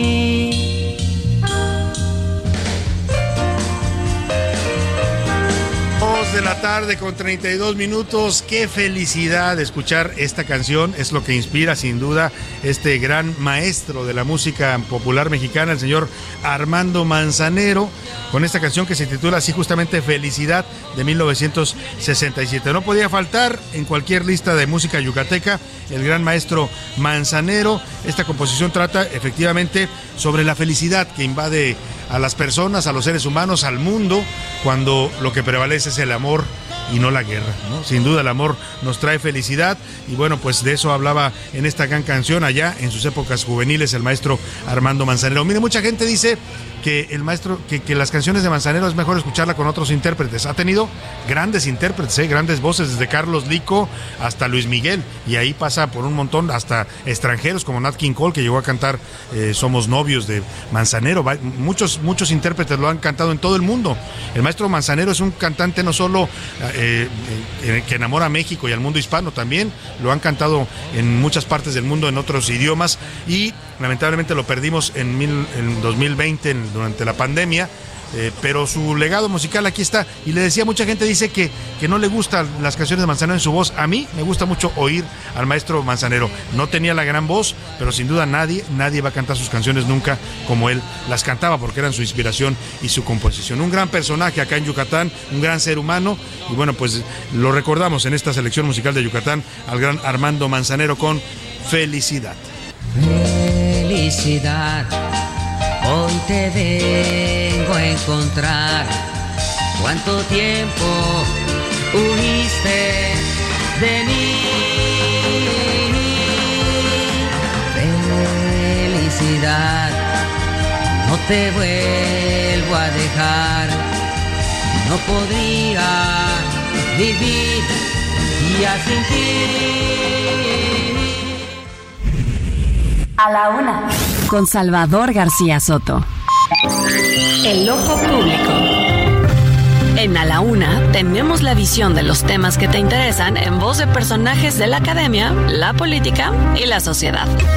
Hoy escuchamos a Carlos Salomón en ¿Sabías qué? El ojo público. Salvador, ¿sabías que el 8 de marzo celebra en todo el mundo el Día Internacional de la Mujer? Y es que ese día las calles del mundo se llenan de manifestaciones que reclaman un trato igualitario y respetuoso para ellas. Y aquí en México, como en el resto del mundo, se atiende esa fecha en el calendario, aunque al anochecer la desigualdad entre hombres y mujeres y la violencia e incluso la humillación hacia las mujeres aparecen de nuevo en el hogar, en las calles, en los barrios y en las áreas rurales. Y esas no paran y todo se quedan discursos y palabras que llenan los medios y ahora a las redes sociales. La terca realidad ahí está. Todo se lamenta ese día, pero poco se corrige. De los talibanes no vamos a hablar hoy. Ese es un infierno de desigualdad que se cuece aparte. Pero aquí en México no contamos mal las rancheras. Ese día los machos aparecen como liberales, progresistas. Se lavan la conciencia tratando de aparentar una igualdad que solo existe en las leyes. La única manera de lograr la igualdad real es que los hombres partan del principio de que la igualdad no es una concesión, es un derecho que la propia naturaleza define dentro de una relación de pareja. Salvador, ¿sabías que no debemos esperar otro 8 de marzo para sacar del closet la igualdad que le entierra la realidad cotidiana? No celebremos otro 8 de marzo, Salvador. Celebremos los 365 días sin egoísmo y sin mezquindad. Ya basta, Salvador, de jugar con el calendario. A la una, con Salvador García Soto. La tarde con 36 minutos, escuchábamos a Carlos Salomón, siempre con datos interesantes en sus sabías qué, hablando de esta problemática de las mujeres que se expuso en el 8 de marzo, pero que no hay que dejar de hablar de ella, ¿no? Porque pasó el 8M, seguiremos uh, insistiendo y poniendo el dedo en donde debe estar en la llaga de este problema grave que es la violencia y, y la desigualdad en contra de las mujeres. Oiga, y vamos rápidamente a otro problema, ese más urgente y apremiante, porque ya nos provocó pues una, no le llamaría yo crisis, pero sí un desencuentro, una tensión con nuestro principal vecino y socio comercial con los Estados Unidos. Le estoy hablando del tema del fentanilo, que se ha puesto en boga porque sectores republicanos han eh, pues emprendido una ofensiva legislativa en contra de México al que cuestionan no a México, bueno, México como país, pero más a su gobierno, al actual gobierno de López Obrador, por no actuar adecuadamente o no actuar enérgicamente en contra de los cárteles de la droga que producen y trafican el fentanilo desde México. Ojo, digo producen porque se ha, se en este medio de esta confrontación que ya llevamos dos semanas con primero con los republicanos, luego con el gobierno de Washington cuando mataron a cuatro estadounidenses en Matamoros, perdóneme, mataron a dos y secuestraron a otros dos y luego ahora también con sectores del Partido Demócrata. Bueno, pues le hablo de esto porque eh, la última polémica se desató ayer cuando el presidente López Obrador afirmó desde la mañanera, y hoy lo ratifica, que en México no se produce el fentanilo. Así dijo el presidente, aquí no lo producimos, viene desde Asia. No, presidente, lo que viene desde Asia son los precursores químicos. Son sustancias que aquí utilizan los cárteles de la droga para en laboratorios clandestinos que están aquí en territorio mexicano, en Sinaloa, en Ciudad Juárez, en Tijuana, en Tamaulipas, para producir esta droga que se llama fentanilo, que son pastillas que utilizan este fentanil, que es el, el, uno de los precursores químicos, entre otros, que se usan para hacer una droga que hoy está considerada como una amenaza ya de salud en los Estados Unidos, han muerto más de 100 mil estadounidenses, que en México, hoy veía un reporte en, en, el Universal de que en la Ciudad de México también ya se está produciendo, se está consumiendo fentanilo, ojo con esto, también el presidente en esta polémica declaró que no había consumo de fentanilo en México, bueno, pues ya hablamos con una reportera, justamente Miriam, Miriam Rodríguez del Universal, que nos dijo un reportaje que hizo en Tijuana, donde hay zonas de la ciudad donde está consumiendo el fentanilo, donde hay personas afectadas que han muerto por sobredosis. Y hoy vemos este reporte de que en la Ciudad de México, José Luis, también, ahora le voy a pedir que me dé los datos de esta, de esta nota que trae el Universal, pero antes déjeme decirle, la polémica se desata porque el presidente insiste que México no produce fentanilo. Ayer le contestaron nada más y nada menos que Brian Nichols, el subsecretario del Departamento de Estado, en una comparecencia ante el Congreso le preguntaron los senadores si era cierto esto de que México no producía el fentanilo y el señor Brian Nichols dijo es absolutamente falso. México sí produce el fentanilo. Escúchelo usted. El presidente López Obrador ha dicho que México no produce fentanilo. En concreto, el presidente dijo, aquí no producimos fentanilo. Esa declaración quedó grabada. Señor secretario Nichols, ¿se produce fentanilo en México? Sí, el fentanilo se produce en México. Absolutamente se produce. Entonces, ¿los comentarios de AMLO son precisos o no son precisos? México recibe los precursores químicos de parte de todo el mundo, los cuales son utilizados para producir fentanilo en México. Bueno, pues ahí está lo que contestó Brian Nichols en esta comparecencia ante el Congreso de su país. Dijo que no, que sí se produce en fentanilo en México. Hoy volvió precisamente a rechazar estos señalamientos en su conferencia mañanera. Dice que aquí solamente se procesan las pastillas. Presidente, las pastillas se llaman fentanilo. El precursor químico se llama fentanil. Y hay otros precursores químicos que se utilizan también para producir el fentanilo, que es la droga. Eh, dice el presidente que nada más troquelamos, pues. Bueno, como si esto fuera algo menor, dice el presidente. Aquí nada más troquelamos las pastillas. Así lo dijo hoy el presidente. ¿Ratifica usted que aquí en México no se produce fentanilo, señor presidente? No, es que es una materia prima que se trae de Asia. ¿Pero aquí no hay laboratorios? Ah, no, sí, sí, sí, pero esa materia prima, lo que se hace aquí, y no es México, repito, el país que más introduce fentanilo a Estados Unidos. Yo sostengo que llega más fentanilo de manera directa a Estados Unidos y a Canadá que lo que llega a México. O sea, el presidente aplicó un sí pero no, ¿no? O sea, sí se produce el fentanilo en México, pero no somos el principal exportador de fentanilo a, Estados Unidos o de contrabando de, tráfico de esta droga letal. Bueno, pues ahí está la respuesta del presidente. Usted la escuchó textual, no hay mucho más que agregar. Otra de las propuestas que hizo el presidente también ha desatado mucha polémica. Antes de ir a esta, porque el presidente dijo que si queremos acabar con el problema de la amenaza que representa la droga, las pastillas de fentanilo, hay que eliminar el fentanilo de uso médico. O sea, que lo saquemos del sector salud. Como si eso fuera tan simple. Hoy el fentanilo sirve para que lo operen a usted de una cirugía para que lo anestesien, entre otras cosas. Es un analgésico potente que ayuda a las personas a soportar el dolor. El presidente dice, pues quiten el fentanilo total pues hay que se aguanten el dolor los enfermos. Ahora le voy a presentar esta nota que nos hizo José Luis Sánchez, pero antes, Vilca Ramírez, perdón, pero antes, José Luis, cuéntanos de este reporte, de este reporte de consumo de fentanilo detectado en la Ciudad de México. Salvador, así es, bueno, se trata de un reporte que tiene el análisis que hace también eh, en el tema del consumo y hace parte del sector de seguridad en cuanto al consumo y uso de drogas. De acuerdo con el análisis comparativo de los factores y riesgos de adicciones en la Ciudad de México, que se hace entre el 19 y el 2022, hubo un aumento del consumo de fentanilo en nuestro país. Se han registrado, en, sobre todo en la Ciudad de México, casi 260 consumidores de fentanilo, ojo, mayores de 15 años. Es decir, que niños de 16 y 17 años que están consumiendo este tipo, este tipo en la capital de la República. a eso súmele usted Tijuana, súmele Ciudad Juárez, súmele a otras ciudades del país, donde propio Sinaloa, donde se haya reportado el consumo. Ya no solo lo producimos y lo mandamos de contrabando a los Estados Unidos, también en México hay personas que están utilizando esta droga tan letal y tan peligrosa. ¿Por qué? Porque es absurda la propuesta del presidente López Obrador de si queremos acabar con el problema de la droga del fentanilo, desaparezcamos el fentanil, el uso de esta sustancia en la industria médica. Ya le decía hace un rato, es como si dice, si no queremos que haya robos, pues desaparezcamos el dinero, que ya no exista el dinero. Algo así es lo que plantea el presidente y así lo dicen y lo cuestionan los expertos. Miguel Ángel Ramírez nos platica. Para el presidente de la República, el problema del fentanilo tiene una solución. Voy a pedir a médicos y científicos mexicanos que analicen la posibilidad de que podamos sustituir el fentanil con fines médicos por otros analgésicos para dejar de usarlo.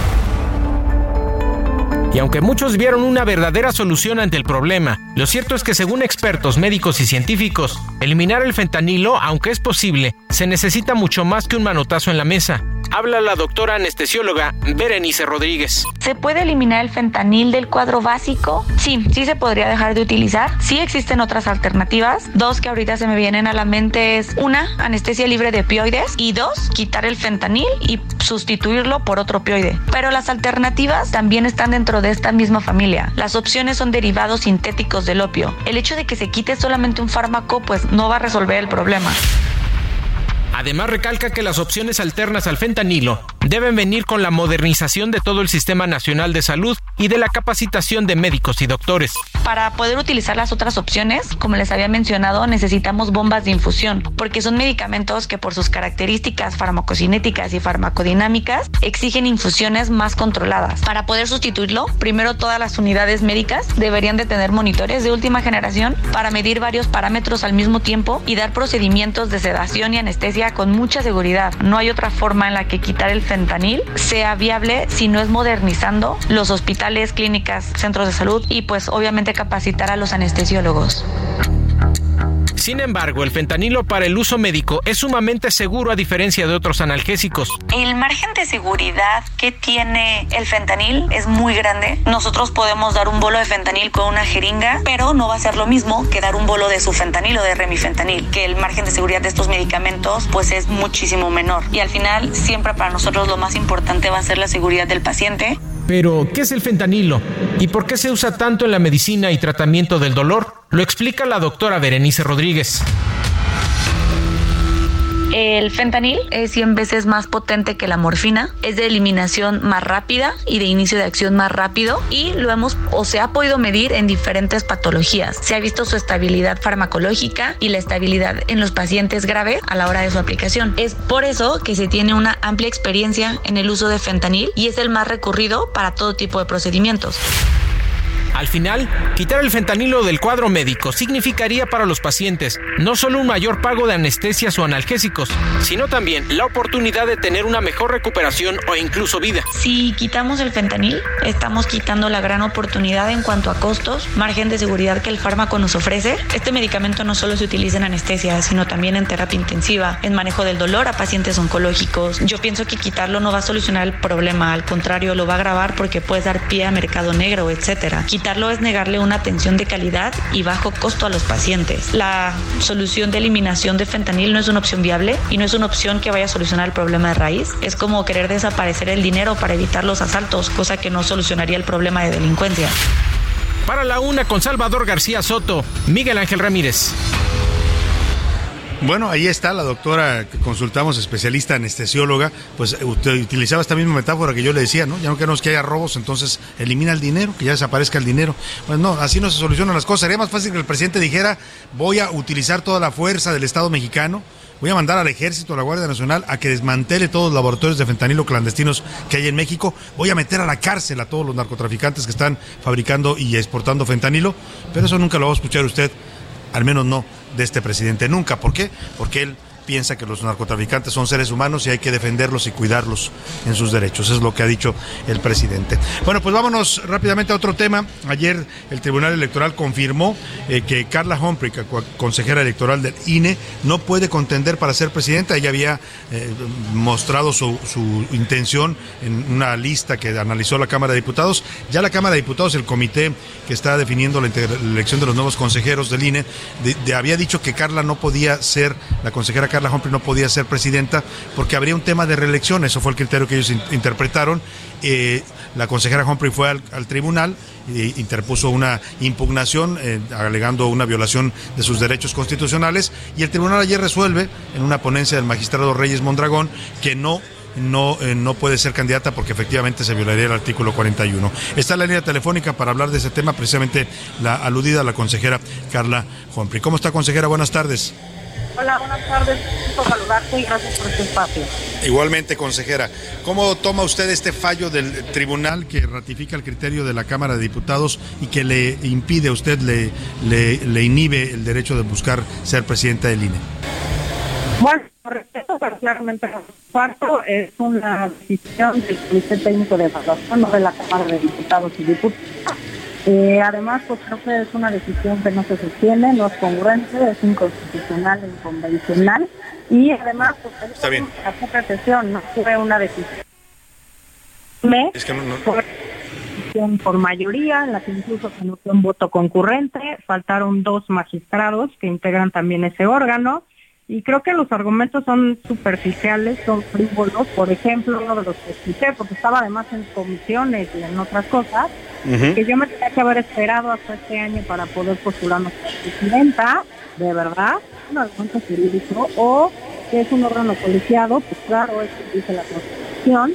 Creo que no se analizaron los planteamientos que hice, salvo la magistrada Soto, que entró en el tema constitucional y de una interpretación que amplíe los derechos eh, humanos. Me parece que los demás se basaron solamente en cuestiones políticas, no resolvieron un asunto jurídico, sino político, y además incluso en contra de un criterio eh, que habían establecido en diciembre cuando revocaron partes de esta convocatoria, en la que dijeron claramente que tenía que haber una quinteta específica para la presidencia de INE, que dijeron también que esto se basaba porque eran atribuciones distintas y se requerían habilidades distintas.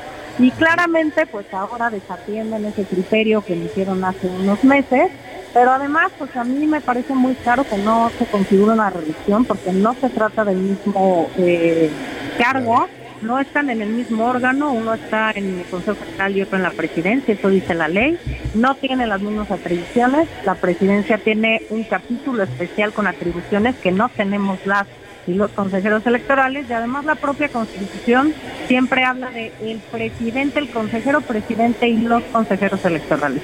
La propia constitución hace una diferencia en los cargos que no respetaron ayer la mayoría del tribunal electoral. Claro. Eh, estamos ante un fallo inatacable porque es la máxima instancia en materia electoral. Carla Humphrey, ¿buscaría usted alguna otra instancia si es que se puede jurídicamente? Le pregunto. Y segundo, si usted dice que los magistrados no atendieron criterios jurídicos, sino cuestiones políticas, ¿qué hay detrás? ¿Quién no quiere que Carla Humphrey pudiera ser presidenta del INE? Bueno, contestando primero la última pregunta, eh, pues es claro que eh, yo sé que hay presiones eh, políticas de personas que no deberían estar haciendo esta presión. Claramente yo presenté un, un incidente, un recurso, recusé al presidente de la sala superior, porque pues es manifiesta su relación de amistad y laboral con alguien con quien yo tuve relación en el pasado y que obviamente siempre ha intentado afectarme en cualquier cargo público al que yo eh, tenga o haya podido postularme. Eh, respecto a otras instancias, em, em, pues estarán, estoy justamente pensando si acudo a una instancia internacional porque claramente me parece que es una sentencia que no se sostiene.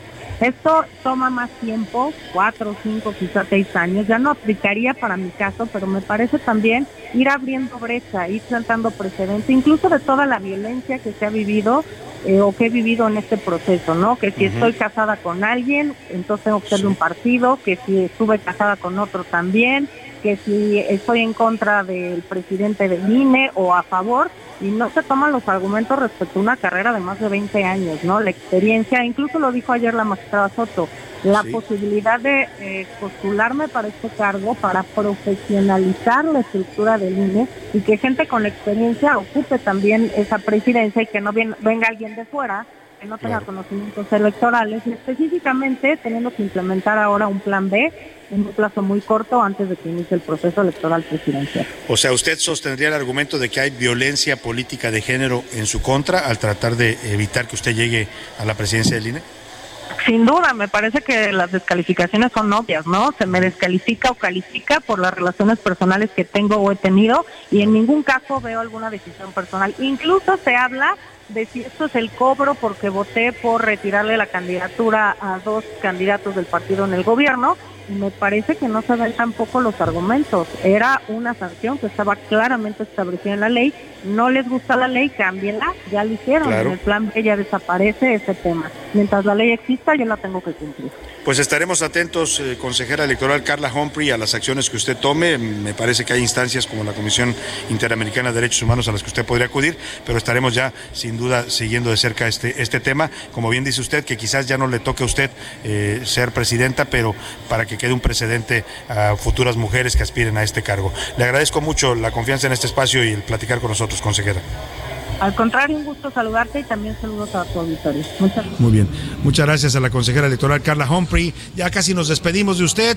Eh, vamos a, seguir, por supuesto, atentamente lo que ocurre aquí. Hoy por la tarde, al filo de las 5, comienza la ceremonia de inauguración de la Convención Nacional Bancaria, 86 Convención Nacional Bancaria. Estará encabezándola el presidente López Obrador. Viene también el secretario de Hacienda, Rogelio Ramírez de la O. Viene la secretaria de Economía, eh, eh, Raquel Buenrostro. Y ya le estaremos reportando mañana lo que suceda en este inauguración. Por lo pronto, José Luis Sánchez, ¿nos tienes algo de último momento? Salvador, así es. Eh, bueno, pues el, sobre Emilio Lozoya, el exdirector de Pemex, ha tramitado un amparo, Salvador y auditorio, para que no sea reconocida como víctimas u ofendidos, nada más y nada menos que a Pemex y a la, la Unidad de Inteligencia Financiera en el caso de Odebrecht. Con este amparo, Salvador busca que estas dos, tanto Pemex como la UIF, no sean las víctimas en este tema de Odebrecht. Y bueno, pues en la primera sesión de audiencia intermedia del pasado viernes, la defensa de Lozoya confirmaba eh, que esta, se iba a imponer este amparo. Bueno, pues ya pidieron que Pemex no lo reconozcan como víctima, con lo cual le tiraría en este caso literalmente a la Fiscalía General de la República. Nos despedimos de usted desde Mérida, Yucatán. Uh. lo dejamos allá en la Ciudad de México con Adriana Delgado y el dedo en la llaga. Todo este equipo lo esperamos mañana a la una y nos vamos con música yucateca. Esto se llama Por Yucateca. La cantan trovadores yucatecos. Ya le contaremos mañana qué tal está la cochinita, los, los albutes, los pambuches, porque nos iremos a hacer homenaje, un, un homenaje sentido a la comida yucateca en este momento. Que pase una excelente tarde, provecho. Aquí nos encontramos mañana a la una. Y nunca el odio se conoció. Soy el hermano no comprendido por los hermanos de mi nación, porque me he visto todo de blanco, como es el alma que tengo yo, sueño y trabajo. Por hoy termina a la una con Salvador García Soto. El espacio que te escucha, acompaña e informa. A la una. Con Salvador García Soto.